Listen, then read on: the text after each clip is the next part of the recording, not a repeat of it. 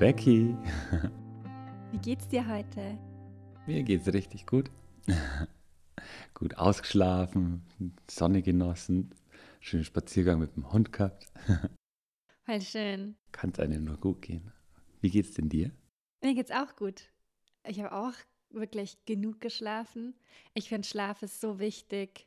A, natürlich für die Gesundheit, aber ich finde, das hat so einen großen Einfluss auch auf die Stimmung und ich bewundere alle, die Kinder haben und die dann so nachts geweckt werden und die das ja über Jahre hinweg machen. Und ja, freue mich, dass ich aktuell noch durchschlafen kann.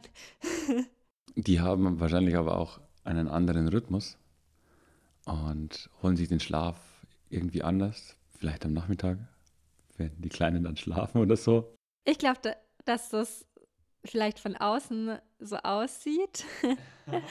Aber so wie ich das bei meinen Freundinnen mitbekomme, ist, wenn die Kids dann schlafen, endlich mal die Zeit, um Haushalt zu machen oder um auch mal ein paar Mails zu checken und einfach mal kurz die Zeit zu haben, die sonst immer hinten unterfällt, wenn man in Charge ist mit diesen kleinen Mäusen. Michi, wie war denn deine Woche? Meine Woche war mehr oder weniger Daily Business. die Tage durchlebt mit Regelkraft und den To-Dos, die da so anstanden. Sonst ist nicht so viel rundherum passiert. Hast du auch Zeit gefunden, um am Unternehmen zu arbeiten? Tatsächlich eher weniger. Es ging viel Operatives und das war wichtig, sich da reinzusetzen, so gut es halt ging.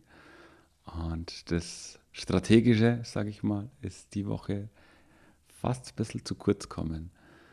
Wobei, also mit unseren Bewerbern hatten wir natürlich ein bisschen was zu tun und die ganzen Prozesse, die dahinter laufen, was eher Prozesse am Unternehmen sind, die gehen natürlich voran, aber so war es eher ruhig beziehungsweise eher operativ. Was hat denn dich die Woche so alles beschäftigt? Ich bin ganz stolz, weil ich mir fürs neue Jahr ja vorgenommen hatte, Struktur noch mehr zu fokussieren. Ich weiß, dass mir das gut tut, aber es fällt mir nicht so leicht. Ich fand, diese Woche hat das sehr gut geklappt. Ich war sehr strukturiert. Ich habe auf die Aufgaben abgearbeitet, die ich mir für die Woche vorgenommen habe, konnte einen guten Fokus auf meine Themen legen und vorangekommen. Ich finde, dann ist das Gefühl von Produktivität sehr hoch. Ich mag das voll gern, wenn man in so einem Flow ist und einfach Sachen wegstemmen kann.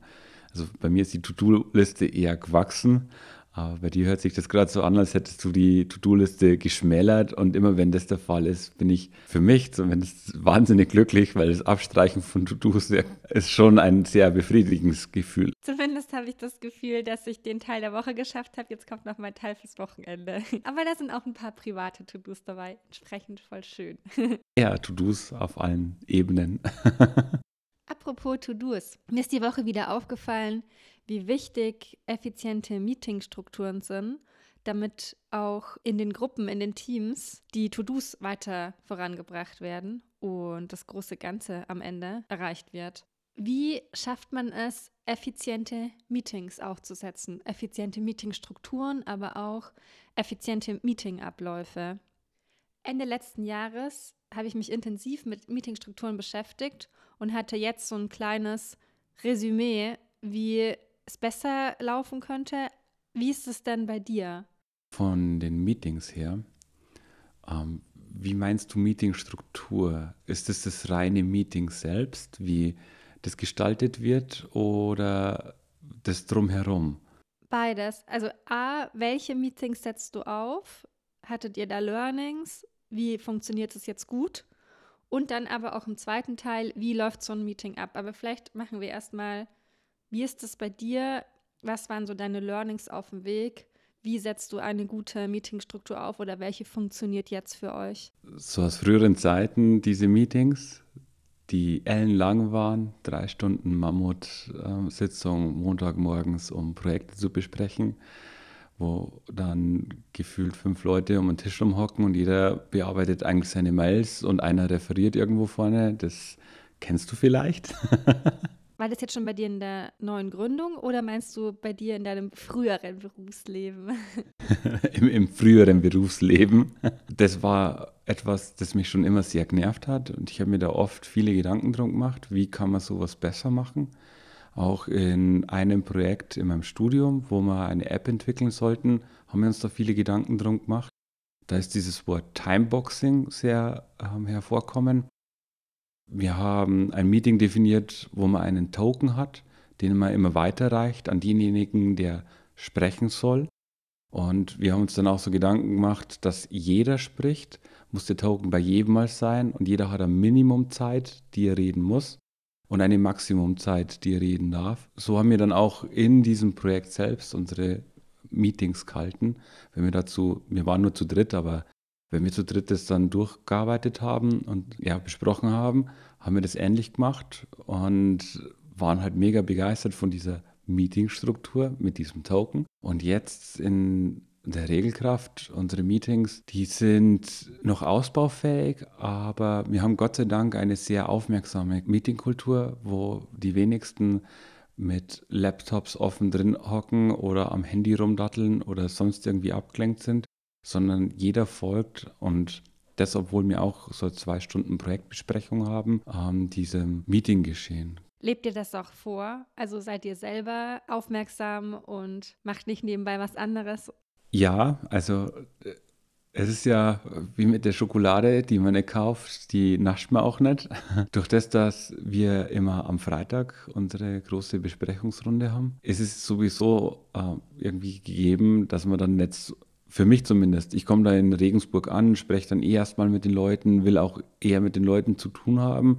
Das, was im E-Mail-Postfach sich da anstaut am Freitag, ist sekundär wichtig an dem Tag. Das kann ich am Abend vielleicht nur bearbeiten, aber eigentlich den ganzen Tag über, solange ich in Regensburg bin, bin ich sehr wenig am Rechner, kriege natürlich wenig umgesetzt, aber bin dafür sehr viel mit dem Team in Austausch. Das habt ihr für euch festgelegt, dass ihr einen Tag in der Woche sozusagen euren internen Meeting-Tag habt. Da legt ihr eure Projektbesprechung rein und noch andere Meetings? Jawohl, also das ergibt sich natürlich jetzt auch so in der Sache der Natur dass dann die One-on-Ones oder wenn sonstige Besprechungen mit externen oder so sind, dass man das alles irgendwie in diesen Freitag reinlegt. Dadurch hat man einen großen Besprechungstag, an dem man sich ausschließlich um Besprechungen bemüht und kümmert. Und das Schöne daran ist, am Freitag nehmen sich die Leute halt dann auch extra irgendwie die Zeit dafür und die Gespräche sind sehr fokussiert und sehr zielgerichtet. Total wichtig, dass ihr das trennt, finde ich weil dadurch haben eure Mitarbeitenden auch die Möglichkeit, sich an den anderen Tagen total auf ihre Projekte zu fokussieren und nicht abgelenkt zu werden, weil sie irgendwie in einer Stunde ein Meeting haben für eine halbe Stunde und dann wieder hier und dann wieder da. Ich glaube mich aber zu erinnern, dass das nicht schon immer so war, oder? Ihr habt auch schon Strukturen gehabt, wo ihr jeden Tag ein Teammeeting hattet und habt ihr, wie habt ihr euch da dann dagegen entschieden und warum?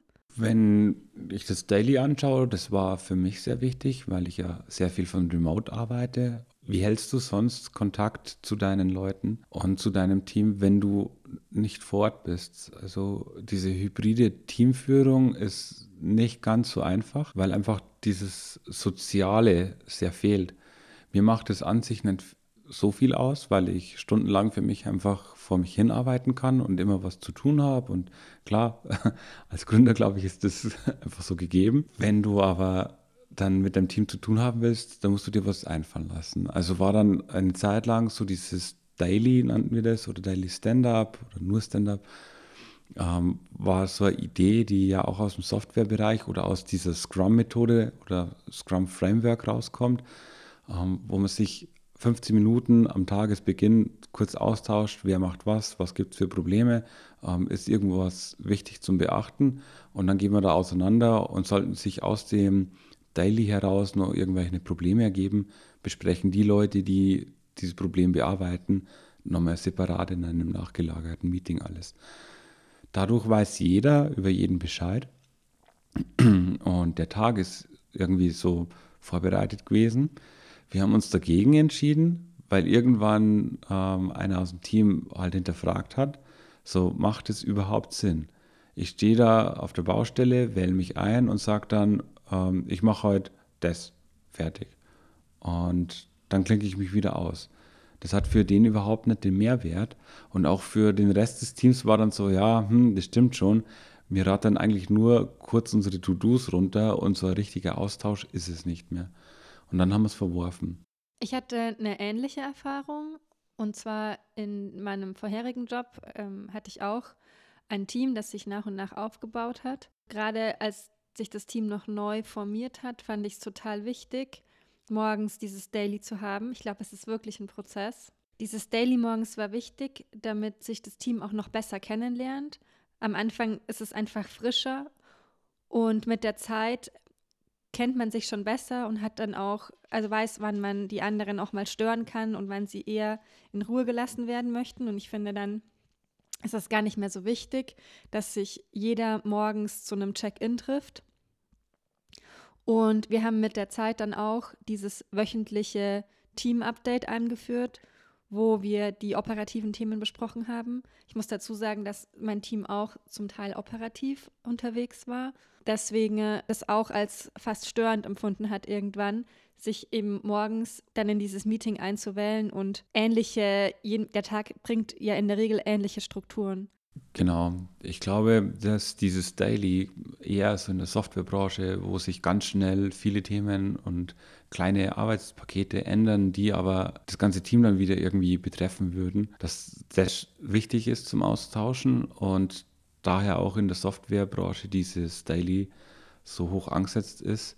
Jetzt in unseren Fällen, die eher etwas langsamer von den Strukturen her sind. Also ich denke, wir sind nicht auf einer Stunden- oder Tagesbasis, sondern eher auf einer Wochen- und Monatsbasis unterwegs mit, mit der Regelkraft, um Entscheidungen zu fällen, um irgendwelche Probleme zu bearbeiten und so weiter. Und dadurch ist es nicht notwendig, jeden Tag das so kleinteilig und detailreich zum Beschreiben und auszutauschen.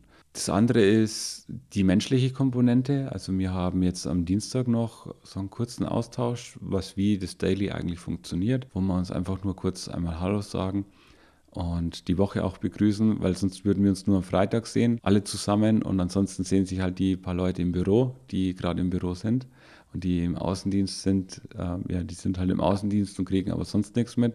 Deswegen haben wir gesagt, einmal in der Woche noch also ein zweites Mal so gesehen äh, in der Woche noch ein kurzes Meeting zum Abstimmen. Wie macht ihr das mit euren Geschäftsführer-Meetings? Habt ihr da ein festes? Tatsächlich nicht.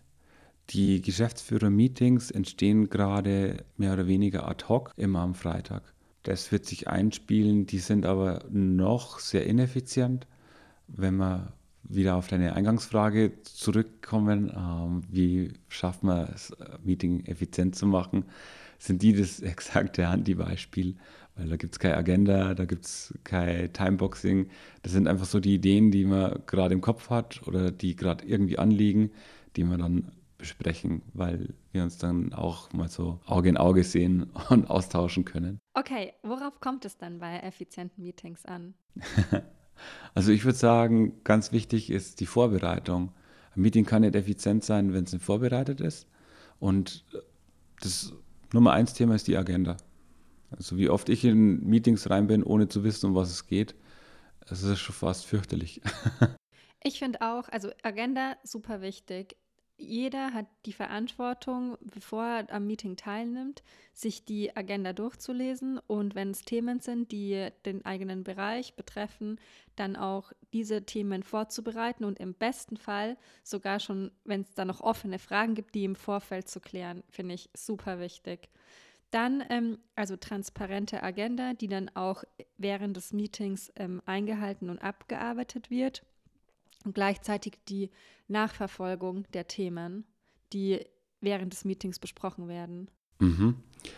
Ähm, die Einhaltung finde ich sehr wichtig, was du da ansprichst. Und das betrifft bei uns ganz klar die Zeit, die wir sehr oft mal aus den Augen verlieren. Gerade wenn es so ein bisschen emotionaler dann wird ähm, und man in ein Thema reinrutscht, das man gerne bespricht und wo das ganze Team dann auch so dieses Feuer fängt und dann voll in die Diskussion einsteigt, dann geht es ja ganz schnell, dass die Zeit halt so dahin fließt.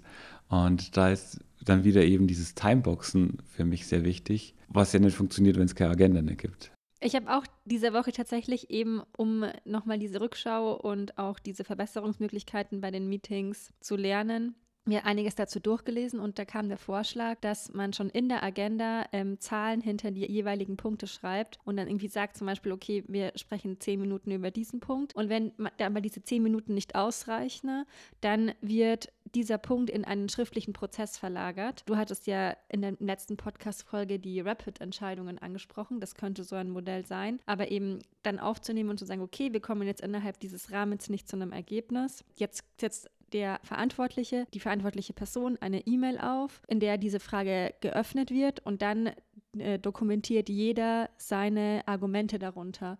Und dadurch wird dieser Prozess sozusagen verlagert und die Entscheidung kann dann bis nächste Woche getroffen werden. Und auch ganz wichtig, die verantwortliche Person muss immer klar sein. Also wer macht wann bis was. Finde ich auch super wichtig. Tatsächlich ähm, bei der Meeting-Agenda ähm, an die ich gerade denke, haben wir das auch so aufgeführt, dass es quasi für jeden Bereich, wir gehen immer die Bereiche durch und für jeden Bereich gibt es eine verantwortliche Person. Und Hier muss ich mal wieder einen Wink zu Notion machen. Notion hat ja auch die Meetings, die man da sehr schön vorbereiten kann. Und wir sind noch nicht so weit, dass wir das mit den Verantwortlichen ähm, und der Nachverfolgung perfektioniert hätten das ist so ein Punkt, den würde ich jetzt hier einfach mal mitnehmen und in den nächsten Tagen bei uns vielleicht einfließen lassen wollen. Ganz spannend dazu, vielleicht noch etwas, was du mit einfließen lassen kannst. Was wir diese Woche auch festgestellt haben, ist, es muss nicht immer dieselbe Person sein, die zum Beispiel durch dieses große Meeting wie Team Update leitet, wobei ihr das, glaube ich, auch schon eingeführt habt. Und das war für mich nochmal so ein Aha-Erlebnis, weil dadurch, dass jeder nach dieser festgelegten Agenda durch dieses Meeting führen kann, ist es nicht davon abhängig, ob jetzt eine Person krank ist oder es irgendeinem anderen Grund ausfällt, sondern dieses Meeting findet immer statt und das ist immer effizient. Und oft sind ja diese großen Meetings das, der größte Risikofaktor, weil ja alle Mitarbeitenden oder viele Mitarbeitenden teilnehmen, die ja auch einen gewissen Stundensatz haben. Das heißt, es sind für die Gesamtorganisation gesehen die teuersten Meetings. Dementsprechend super wichtig, dass sie A stattfinden und B effizient geführt sind. Ich muss gerade an, das sind die teuersten Meetings denken. Ähm, bei uns sind ja in jedem Meeting immer alle Mitarbeiter dabei. Also der Vollkostensatz wäre mal interessant auszurechnen, was uns ein so ein Meeting kostet. Der Punkt äh, abwechselnder Lead im Meeting ist sehr wichtig und ich finde auch sehr vernünftig. Also wenn jeder mal aus dem Team heraus das Meeting führt und äh, ja, die, diese Struktur einmal runterfahren muss, der ist ganz anders dann in den Folgemeetings mit dabei. Ähm, wir haben uns tatsächlich jetzt in unseren Projektbesprechungen dagegen entschieden. Ähm, zum einen von der Infrastruktur her. Wir haben so einen Beamer, mit dem wir dann unsere Projekte darstellen und dann die wichtigsten Projekte einfach so durchgehen. Das funktioniert momentan nur über einen Laptop, deswegen macht immer derjenige, der den Laptop hat, ähm, diese, diese Präsentation und führt dann auch entsprechend durch das Meeting durch. Zeitgleich, ähm, unser Protokoll wird halt in Notion, in dieser Meeting-Vorlage mitgeschrieben und mitgeführt. Das macht jetzt aber eine zweite Person und das ist noch nicht so ganz harmonisiert dass das ineinander reingreift. Aber eigentlich wäre es ja hier schön, dass man vielleicht auf der einen Seite gleich sehen kann, ah, okay, das ist das Protokoll, wie es entsteht und so läuft gerade die Agenda durch. Das wäre so auf der linken Seite von dem Bild, wo man das anschauen könnte. Und auf der rechten Seite wären dann die Projekte, die man dann einzeln durchgeht. Da müssen wir auf jeden Fall noch dran arbeiten, um es noch effizienter zu gestalten und ja, schneller durch unsere Projekte durchzukommen. Okay, also die Vorbereitung ist wichtig, die Agenda, die Nachverfolgung. Wir haben vorher schon mal kurz über die Kultur gesprochen, also die Wertschätzung, dass jeder mit der ganzen Aufmerksamkeit dabei ist. Lieber kürzer, ist so meine Erfahrung. Und alle zu voller Konzentration auffordern. Und dann finde ich noch ganz wichtig Pünktlichkeit, dass alle pünktlich kommen, weil sonst verliert man die ersten zehn Minuten. Teilweise haben dann Privatgespräche gestartet und dann wartet man aus einer so sozialen Empathie, dass diese Gespräche auch enden, ne, wenn es in einem gewissen Rahmen ist. Und das kann man, finde ich, dadurch heilen, indem man sagt, okay, man startet pünktlich und man hält an, dass fünf Minuten vorher die Personen da sind oder kurz vorher, dann schafft man das. Genau, dann schafft man das. Ähm, eine andere Herangehensweise ist, dass man die ersten 15 Minuten grundsätzlich als so Einleitungsblock, äh, Ankommenblock reinplant. Also bei uns ist es tatsächlich so, wenn um 9 Uhr das Meeting losgeht, dann sind wir um 9.15 Uhr erst wirklich in dem Meeting drin und haben auch ausreichend Zeit dafür uns freigenommen, dass man durch das ganze Meeting durchkommt. Also ich würde mal behaupten, unsere Projektbesprechung würde man in einer Stunde richtig stramm durchziehen können.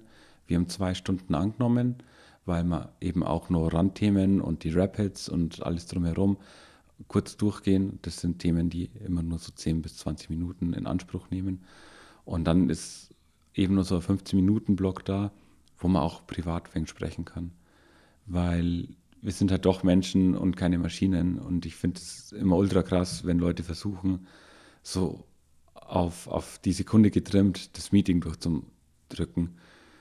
Also das ist genauso schwierig wie jemand, der überhaupt nicht durchpusht und es einfach laufen und sandeln lässt. Das ist genauso schlecht. Und dann gibt es aber so diese goldene Mitte, wo man merkt, okay, es ist Zug im Meeting drin, es laufen die Punkte richtig gut durch, es findet eine Abstimmung statt, es ist nicht einfach nur ähm, ein, ein, ein Dasein von den Mitarbeitern und irgendein Geplänkel, damit man Zeit miteinander verbringt, sondern ähm, eine der Rollen dieser Meetings wird einfach erfüllt. Das stimmt. Ich glaube, es kommt wirklich auf die Organisation an. Da hast du in Schwarze getroffen, weil in der Organisation, von der ich gerade spreche, sind die Mitarbeitenden in der Regel im Büro, was bei deiner Organisation ja nicht so ist. Das heißt, das Socializing findet eben, wenn wenig Personen Homeoffice machen, oft halt an der Kaffeemaschine statt. In eurem Fall findet es ja tatsächlich am Freitag im Office statt. Und ich finde dann, das ist wirklich eine schöne Aufteilung, auch zu sagen, okay, die erste Viertelstunde ist wirklich so ein Check-in. Solange es dann nicht so ist, dass die Leute erst dann um Viertel nachkommen, sondern schon um pünktlich da sind und dann die erste Viertelstunde eben diese Gemeinsamkeit ist. Weil ich finde, wenn das nicht geklärt ist, dann zieht sich ja immer weiter nach hinten. Eigentlich eine ganz schöne Sache, diese erste Viertelstunde für diesen Check-in zu nutzen. An der Pünktlichkeit, glaube ich, muss man immer arbeiten. Das ist einfach ein Disziplinfaktor, der sich ganz schnell einschleift und so verläuft, wie du gerade sagst, wenn die Leute dann verstehen, ah, 9.15 Uhr geht es erst richtig los, davor haben wir ja noch so ein bisschen Zeit. Aber diese Zeit ist Meetingzeit. Also man hat ja einen Termin im Kalender und dann gehe ich auch davon aus, dass diese Zeit wirklich reserviert ist. Und bezogen auf die Zeit, was ist denn eine gute Zeit für ein Meeting? Ich spreche jetzt auch davon, diese 25 Minuten bzw. 50 Minuten Regel, dass ich offen gesagt nicht eingeführt habe, aber dass ich super spannend finde. Vielleicht ist das eines der Modifikationen, dass man wirklich sagt, die Meetings haben anstatt 30 Minuten 25 Minuten, sodass man Zeit hat, die menschlichen Bedürfnisse noch zu stillen oder sich einen Kaffee zu holen oder vielleicht auch mal noch ein paar To-Dos festzuhalten, eine kurze E-Mail zu schreiben. Wie ist es bei euch? 25 und 50 Minuten Regel. Ich gerade das erste Mal, haben wir tatsächlich so nicht. Was ich aber mal gemacht habe, weil es einfach mein damaliger Terminkalender nicht anders hergenommen habe, die Termine oder die Anfangszeiten wir zum Setzen, so auf 9.10 Uhr oder auf 9.35 Uhr. Und das bringt die Leute dann durcheinander. Und die sind pünktlich. Also die waren pünktlicher zu einem 9.10 Uhr Termin als zu einem 9 Uhr Termin. Keine Ahnung warum, aber irgendwie ist dieses Abnormale, wenn es denn so ähm, definiert, so vordefiniert ist, das haben Leute dann anders auf dem Schirm und nehmen das auch anders wahr. Das merke ich mir. Becky, gibt es eine gewisse Haltung, mit der du in so ein Meeting reingehst? Ja, tatsächlich. Und zwar nehme ich mir immer vor, mehr zu lernen und weniger Recht zu haben. klingt jetzt vielleicht komisch, aber ich weiß nicht, ob du das auch kennst. Manchmal hat man schon eine vorgefertigte Meinung. Also es gibt einen Agendapunkt und eigentlich denkt man sowas wie, ah ja, ich weiß jetzt schon, wie es läuft oder wie es läuft oder wie wir das, wie das Problem jetzt lösen. Und in so einem Fall hat man, also es ist ja auch völlig okay, da einen Lösungsansatz zu haben. Dann ist es aber tatsächlich so, wenn dann unterschiedliche weitere Lösungsansätze kommen, hat manchmal dieses Gefühl Raum, dass man denkt so, hä, meiner ist jetzt irgendwie besser oder da gibt es ja auch die unterschiedlichen ähm, Biases, die man dann haben kann, dass man die Realität verzehrt, dass man sich irgendwas erklärt hat, ähm, was vielleicht in der Realität gar nicht so ist. Und dann neigt man dazu, dass man auch ums Recht haben kämpft. Und das ist tatsächlich eine ineffiziente Methode, um eine gute Lösung zu finden. Und darum finde ich super wichtig, und das ähm, nehme ich mir auch oft vor, in den Meeting zu gehen mit dem Gefühl, so, okay, ich lerne hier mehr und ich will weniger Recht haben. Hat zumindest mir sehr geholfen. Und dazu gehört auch, reflektiert zu sein und sich bewusst zu machen, wann Emotionen die Kontrolle übernehmen. Also ich finde Emotionen grundsätzlich wichtig und gerade die positiven Emotionen, Begeisterung, Freude, Buy-in, alles, was dazu führt, dass wir total begeistert davon sind, diese, diese Lösungen zu finden und die Kunden glücklich zu machen und den, das Unternehmen voranzubringen. Aber gleichzeitig erzeugt so ein hoher Emotionsgrad dann auch schnell Frust oder Ärgernis, wenn das dann nicht zum Ziel führt oder wenn jemand anderes, der gerade in einer ganz anderen Spur unterwegs ist, dann diese Lösung gar nicht sehen kann und ich finde es das wichtig, dass wir uns bewusst machen, dass gerade die negativen Emotionen unsere Denkprozesse eher hemmen. Ich nehme mir oft vor, wenn ich merke, so, uh, jetzt passt mir was nicht oder jetzt ist irgendwie, fühlt sich in mir drin nicht, nicht gut an, dann durchzuatmen und zu sagen, okay, wenn ich jetzt in diesem Mut bleibe, dann werden wir nicht die beste Lösung finden, sondern es wird eher bremsen. Dann denke ich gut durch, äh, atme ich gut durch, äh, lasse diese Emotionen ziehen und versucht zurückzukommen in diese Konstruktivität und vor allem in diese Neugierde, zu erfahren zu wollen, ah, wie denken denn die anderen? Oh, warum ist es denn so? Und meistens entsteht dann wieder dieses schöne gemeinsame Denken, das dann am Ende, finde ich, zu den besten Lösungen führt. Kreativität, Neugierde. Das ist ein sehr guter Ansatz, dieser Perspektivenwechsel und auch diese verschiedenen Blickwinkel einnehmen zu können. Ja, die anderen zu verstehen jedes Mal, wenn man seine Emotionen im Griff hat und da drüber stehen kann und dann vielleicht auch mal andere Meinungen zulassen kann, ist ja das die beste Basis, um die perfekte Lösung zu finden. Was nimmst du dir vor, Michi? Mit welcher Haltung gehst du in diese Meetings? Ich tatsächlich bin ich immer so auf dem Trichter, ich versuche das Team zu hören. Ich habe das für mich relativ früh erkannt, dass ich vielleicht in einem Meeting äh, drin bin, um die anderen zu hören.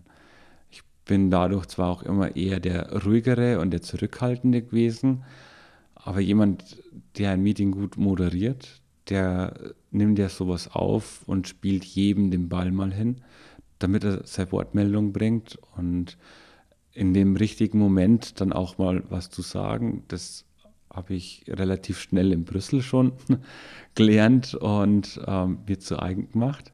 In Brüssel, das war Anfang deiner 20er Jahre in deinem Projektmanagement-Job, korrekt? Ja, genau. Lang, lang ist es sehr. Aber das war ja auch eine sehr von Meetings geprägte Zeit, weil Management ähm, bedeutet halt Meetings äh, wahrnehmen und da den Weg des Projektes oder was auch immer ähm, festzulegen.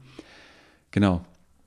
Und ich bin am Anfang immer reingestolpert, eher als, okay, ich muss hier voll auf den Tisch hauen und ich muss hier mich beweisen und war halt so ein kleiner, junger, wilder Racker, der da versucht hat, nicht unterzugehen im Projektgeschäft und habe relativ schnell aber lernen können, dass das gar nicht darum geht, immer auf den Tisch zu hauen, sondern derjenige, der mit Vernunft, Verstand und mit Weitblick mit allen zusammen an den Erfolg des Projektes arbeitet und glaubt, der kommt am allerweitesten.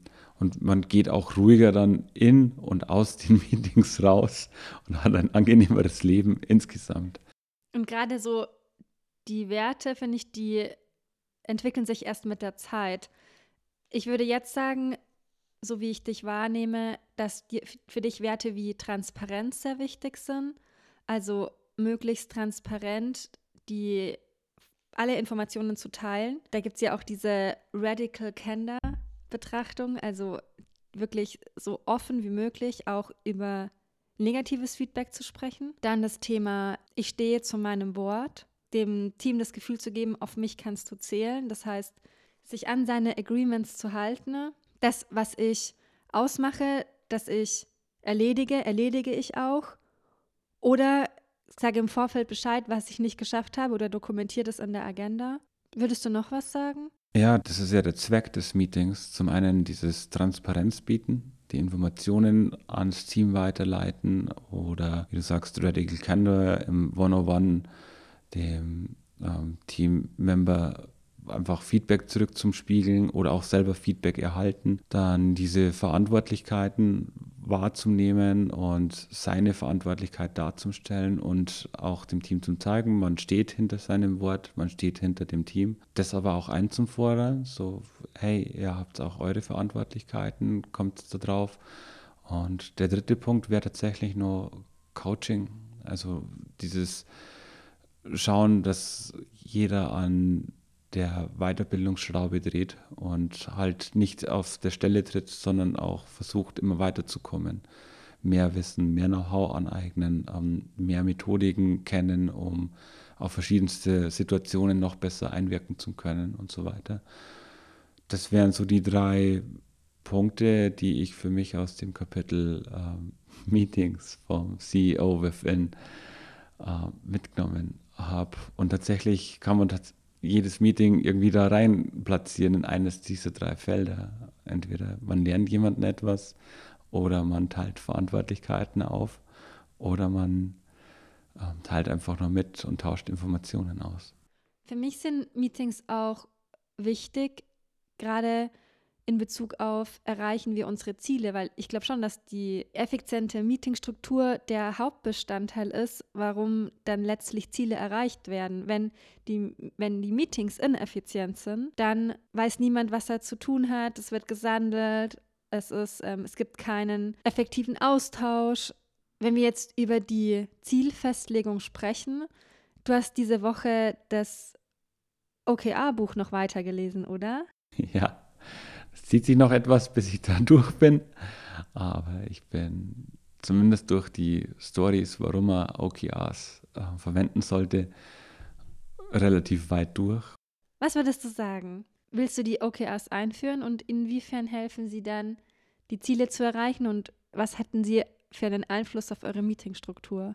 Ähm, auch hier möchte ich wieder so ein bisschen den Vergleich bringen von damals Brüsseler Zeit oder ähm, die, die Firmen, die ich davor alle so kennenlernen durfte. Dort war mir oft dieses übergeordnete Ziel nicht klar. Was müssen wir erreichen, damit es gut wird? Ich habe in Brüssel so ein Ziel gehabt, wir müssen die schwarze Null erreichen. Das war aber sehr unbefriedigend, weil, okay, dann machen wir das halt. Haben wir hinbracht und passt und ja, das fehlt mir etwas bei uns in der Regelkraft, wir werden auf jeden Fall mit den OKRs anfangen. Und ich sehe auch, dass das ein sehr schwieriger Prozess wird, weil so einfach ein OKR zum Definieren ist, so schwierig ist es, das richtige OKR zum Definieren. Also was ist dieses eine Ziel, was wir erreichen müssen, damit wir tatsächlich in die richtige Richtung wandern? Und mit diesem Ziel müssen sich dann auch alle anderen im Team irgendwie identifizieren können und ihre Ziele stecken können, dass sie dann auch in die richtige Richtung marschieren. Also der Prozess dahin, dass man die Firma über Ziele lenkt, der, ich denke mal, braucht bestimmt zwei Jahre, bis es einigermaßen funktioniert. Und das auch ähm, weil wir wahrscheinlich keinen auf die Schnelle finden werden, der uns da irgendwie noch besser supporten kann, das so in die Richtung hinzufahren. Wir müssen es einfach ausprobieren und schauen, dass wir da selbst unsere Wege finden. Krass, das hatte ich auch gelesen mal, dass es, dass es empfohlen wird, dass man jemanden von außen mit ins Boot holt, der einem bei der Einführung der OKRs hilft. Und ich finde es voll cool, dass du dieses Buch gerade liest. Hoffe, du kannst mir dann vielleicht auch noch ein paar Tipps geben, sobald meine Organisation groß genug ist. Ich habe verstanden, dass die Ziele, jede, also das, es werden bei den OKRs ja in der Regel Quartalsziele festgelegt. Dann wird äh, Woche für Woche oder alle zwei Wochen, je nachdem, in den Meetings ähm, sehr strukturiert diese Ziele besprochen und der aktuelle, der Arbeitsstand der Unteraufgaben festgestellt. Wenn absehbar ist, dass eine Aufgabe nicht erreicht wird. Also ich sag mal, wenn man jetzt das Ampelsystem nimmt, die gelben Aufgaben, dann eben gucken, dass man sie erreicht und bei roten Aufgaben wirklich sich auf Ursachensuche begibt und dann vielleicht auch nochmal die Ziele überdenkt und versucht zu verstehen, warum jetzt in diesem Punkt man sich dann vor bei der Zielfestlegung so getäuscht hat. Genau, wobei man hier auch aufpassen muss. Dieses Ampelsystem, diese Bewertung, diese Zielerreichung ist dann doch wieder sehr individuell und auch sehr subjektiv zum Betrachten, weil ähm, jeder nimmt es anders wahr, wie er Ziele erreicht oder nicht erreicht. Und diese Bewertung ist dann das nächste, was sehr schwammig ist und wo man sich einfach dann abstimmen muss. Klar, ähm, ein Ziel wie ich verkaufe zehn Wurstsemmeln am Wochenende, das kann ich messen und kann sagen, okay, ich habe zehn Wurstsemmeln verkauft. Habe ich es oder habe ich es nicht? Ja, habe ich. Okay, gut, passt. Und dann kann ich es bewerten, so ich habe das gut gemacht, weil ich habe mein Ziel zu 70, 80, 90, 100 Prozent erreicht. Oder ich habe es schlecht gemacht, weil ich es weniger als 70 Prozent erreicht habe. Und dann kann ich aber weitergehen, so warum habe ich diese, wenn wir sagen, wir haben weniger als sieben Wurstsemmeln verkauft, so warum bin ich nicht über die 70 Prozent Schwelle gekommen und warum bin ich mit diesem Ziel damit dann gescheitert? Ähm, dann findet man vielleicht so diese Erkenntnisse, so, ah ja, am Wochenende, da ist Wochenmarkt verkaufen ganz viele Leute viele Sachen, die vielleicht besser sind als Wurstsemmeln. Vielleicht sollte ich meine Wurstsemmeln am Dienstag anbieten. Und dann finde ich halt so irgendwie Lösungen, um mein Ziel auf andere Weise zu erreichen. Oder ähm, die Wurstsemmeln sind nicht das passende Produkt. Auch möglich. Vielleicht brauchen die Leute was zu trinken. Auch möglich. Ähm, aber man hat ja normalerweise, wenn man an dem Punkt ist, irgendwo Marktsegmentierung gemacht und das Produkt erarbeitet. Okay, wir gehen schon ganz tief in die operativen Ziele rein, merke ich gerade. Dein Punkt war, dass die Ziele manchmal ähm, sehr subjektiv sind. Ich habe über OKRs gelernt, dass es so ist, es gibt sozusagen dieses Objective, das kann subjektiv sein. Also sowas wie, wir wollen das beste Unternehmen im Segment A sein. Und dann die, die Key Results sind aber die quantifizierten Ziele. Also bei den Key Results sagt man dann, okay, wir haben einen Marktanteil von 20 Prozent, ne, es wird zu wenig, wir haben einen Marktanteil von 80 Prozent. Dann wiederum runtergebrochen beim Sales-Team, wenn die das quasi Objective dieser Marktanteil ist, dann okay, wie schaffen wir das? Wir ähm, befeuern diese Marketingkanäle, wir verstärken unser Vertriebsteam etc. Becky, wie würdest du das gestalten, damit dann auch das gesamte Sales-Team äh, hinter diesen Zielen steht? Wenn wir gemeinsam Ziele erreichen wollen, dann gibt es für die Zielfindung bzw. die Zielvorgabe drei Möglichkeiten. Es gibt die erste, und zwar das Management-Team gibt die Ziele vor. Das ist die schnellste Version. Es ist aber auch tatsächlich die Version, die am wenigsten Anteilnahme des Teams hat, eigentlich auch auf ganz wenig kollektives Wissen zurückgreift, weil da vielleicht ohne Nischenwissen die, das Management sagt, okay, wir gehen jetzt diesen Weg, aber wenn du die ExpertInnen in dem jeweiligen Bereich fragst, dann können die eigentlich sagen, ist jetzt vielleicht nicht so clever, weil wir haben schon ABC rausgefunden. Aber danach wurden sie nie gefragt oder es war nie im Raum gestanden, dass das jetzt plötzlich das Ziel ist. Das heißt, vielleicht konnten sie dann gar nicht ihre wichtigen Informationen teilen. Das heißt, es ist eine schnelle Variante, wenn es schnell gehen muss. Es ist aber auch tatsächlich die, mit der das Team am wenigsten, auch sich am wenigsten verantwortlich fühlt dann für die Zielerreichung. Dann gibt es die zweite Version und zwar, die Ziele werden vorgeschlagen und es wird eine Diskussion dazu angeregt. Also in der Regel schriftlich, dass man sagt, okay, ähm, in diesem Bereich gibt es diese, diesen Zielvorschlag oder man sagt, man macht ein Meeting, stellt diese Ziele vor und ähm, jeder kann dazu Fragen stellen. Das erzeugt schon mehr Anteilnahme, ist halt nur mittelschnell, weil man schon eine Runde auf jeden Fall dreht, wo, dreht, wo jeder seine Sichtweise zu den Zielen nennen kann. Entschieden wird aber letztlich weiter, alleinig eben vom Management. Aber immerhin hat man schon mal die Wissensbasis dazu vergrößert. Und dann gibt es die, die dritte Variante mit der meisten Anteilnahme der Mitarbeitenden und logischerweise auch dann der größten Verantwortung, die bei, der, bei den jeweiligen Personen spürbar ist. Man schlägt die Ziele vor in einem Meeting und nennt vor allem in diesem Meeting auch nochmal die Vision. Also dieses ganz, ganz große Bild. Wir wollen der, die Nummer eins in unserem Markt werden, zum Beispiel. Und dann schlägt man die Ziele vor. Und dann diskutiert das jeweilige Team über die Ziele und OKRs sind dann ein sehr guter, äh, ein, eine sehr gute Struktur für diese Zielgebung, welche jeweiligen Unterziele dazu führen, dass dieses große Ziel erreicht wird. Und während das Management hier die Vision vorgibt und vielleicht einen Zeitrahmen, kann jedes Team die eigenen Ziele dazu formulieren, die dann zwar wiederum vom Management abgesegnet werden, aber es ist eine andere Perspektive, weil das Team ja selbst diese Ziele sozusagen vorgestellt und für sich gefunden hat. Und das schützt das Management vor einer gewissen Selbstüberschätzung, weil dieser Bias, dass man selbst die besten Entscheidungen treffen kann, immer dann zieht, wenn man eigentlich noch viel zu wenig über die ganzen Details weiß. Diese in dem Fall Inkompetenz, die so groß ist, dass wir gar nicht wissen, dass wir inkompetent sind. Und ich finde, davor kann man sich sehr gut schützen, indem man eben ans Team diese Aufgabe überträgt, die passenden Mittel und Ziele zu finden, um die große Vision zu erreichen.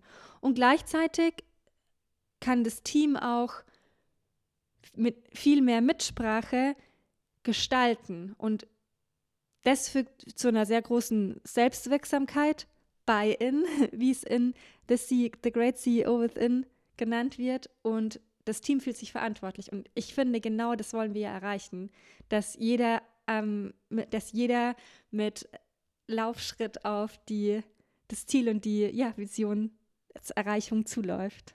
Genau, also im Endeffekt geht es darum, die Teammitglieder immer alle ein, einzufangen und äh, mitmachen zu lassen jeder kennt die Situation, dass wenn er äh, vorgesetzt kriegt, so mach das, dass das meistens so ein bisschen einen bitteren Beigeschmack hat, so, hä, wieso? Gerade wenn es so ohne Erklärung kommt, ist man ja da überhaupt nicht gerne mit dabei.